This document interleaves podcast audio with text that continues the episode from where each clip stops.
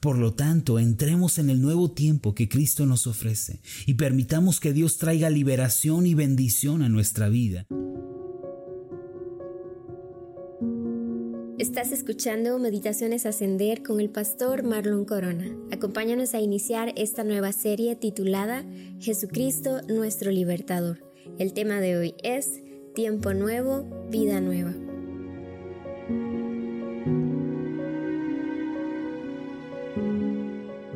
México, en el mes de marzo, llega la temporada de la primavera.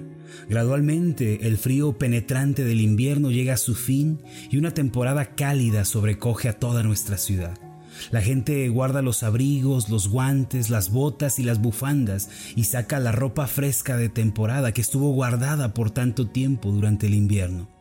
Con la llegada de una nueva temporada, el ambiente cambia y la vida también cambia. De igual forma, cuando entramos en la vida cristiana, en realidad estamos entrando en una nueva temporada de fe, esperanza y amor por medio de la sangre de Jesús. Dejamos atrás el invierno de la vida, en donde todo era gris y adverso, y entramos en la primavera de gracia y esperanza. Si usted ha creído en Cristo, dé la bienvenida al nuevo tiempo que Dios le concede el día de hoy. El primero de septiembre de 1939 se dio inicio a lo que conocemos hoy como la Segunda Guerra Mundial. Este fue uno de los sucesos más traumáticos para toda la humanidad. Estalló la guerra y asimismo vino un tiempo de opresión, de dolor, incertidumbre y muerte a todo el mundo. Millones de judíos fueron esclavizados y asesinados brutalmente de un momento para otro. Los jóvenes eran obligados a trabajar sin descanso hasta morir. A las jóvenes se les llevaba como esclavas y se les obligaba a vivir una vida humillante. Por su parte, los adultos eran llevados a las cámaras de gas en donde morían lentamente envenenados. Sin embargo, el 2 de septiembre de 1945 terminó la guerra. Vino la liberación y la tranquilidad y junto con ellas la alegría y una nueva temporada comenzó. Se bajaron las banderas de la guerra y se izó la bandera de la paz. Al fin las personas pudieron respirar tranquilas otra vez.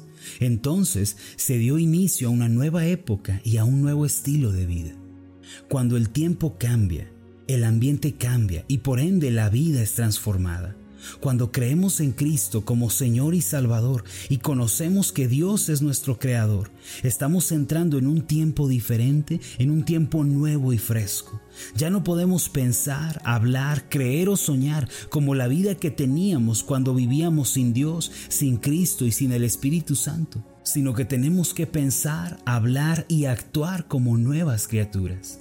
La Biblia enseña con toda claridad que para nosotros, los hijos de Dios, una época ha terminado y un nuevo tiempo ha comenzado. Segunda de Corintios 5:17 declara, de modo que si alguno está en Cristo, nueva criatura es. Las cosas viejas pasaron, he aquí todas son hechas nuevas. En otras palabras, cuando creemos en Cristo y le recibimos en nuestra vida, entramos en el nuevo tiempo de Dios. Debemos ver el cristianismo no como una nueva religión o un nuevo formalismo, sino que le debemos ver como el nuevo tiempo que Dios ha traído por medio de Jesucristo. Pero ¿en qué consistía la época anterior en la cual todos nosotros estábamos viviendo?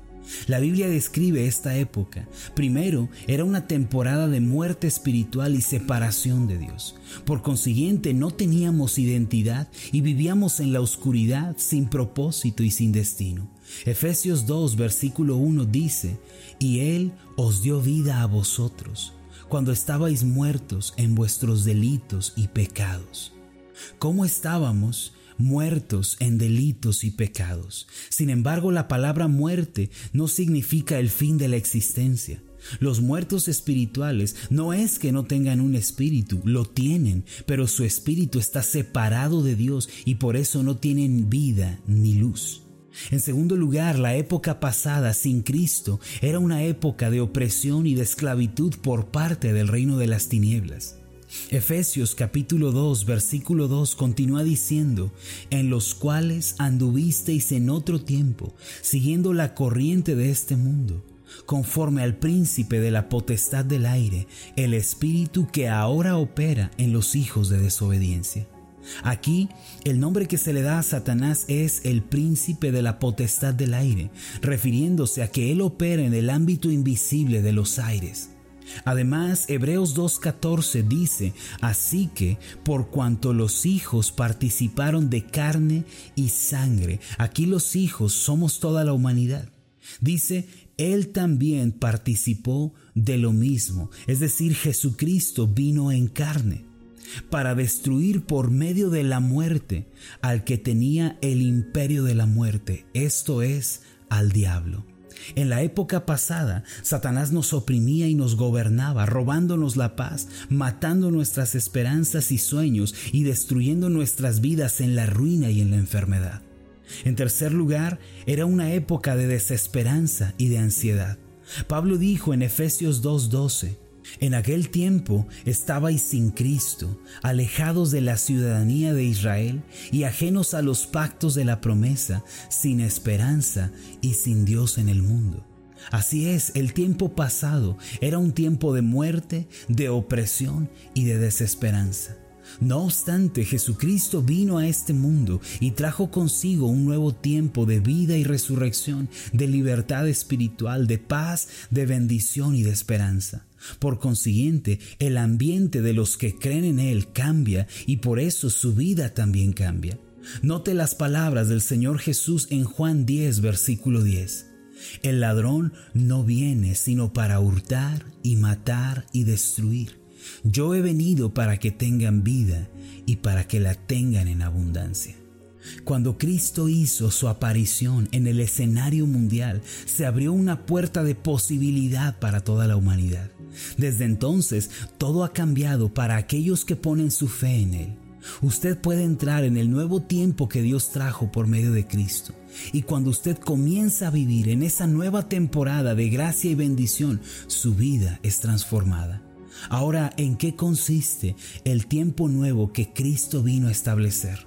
La respuesta se encuentra en Lucas 4, versículos 18 y 19. Dice así, El Espíritu del Señor está sobre mí, por cuanto me ha ungido para dar buenas nuevas a los pobres.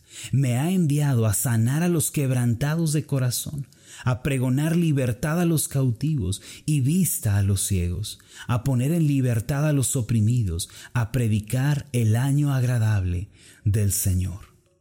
Para ser herederos de estas bendiciones, primero tenemos que reconocer a Jesucristo como el Señor de nuestra vida.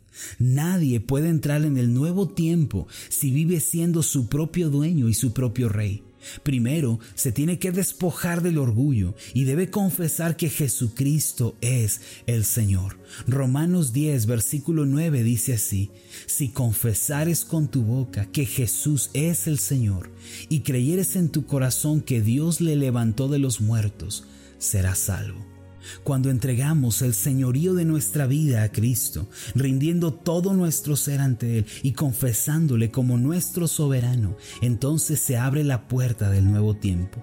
Jesucristo quiere que le conozcamos como nuestro gran libertador. Él quiere liberarnos de la vida antigua y de la época pasada. Por eso, cuando le recibimos, llegamos a experimentar la vida abundante que Él ofrece. Usted no tiene que vivir en el tiempo antiguo, es decir, en el régimen de Satanás, en donde la muerte y la desesperanza predominan. Acérquese hoy a Cristo. Él es el libertador y el salvador. Ponga toda su esperanza de salvación en Él y abandónese a sus brazos de amor. Vivir en el tiempo antes de Cristo es vivir en maldición y dolor. En ese tiempo solo hay fracaso y nada se puede lograr. Los que pertenecen a la época antigua están llenos de desesperación, se sienten ansiosos, infelices y han perdido el rumbo. Por más que lo intentan, sienten que no avanzan.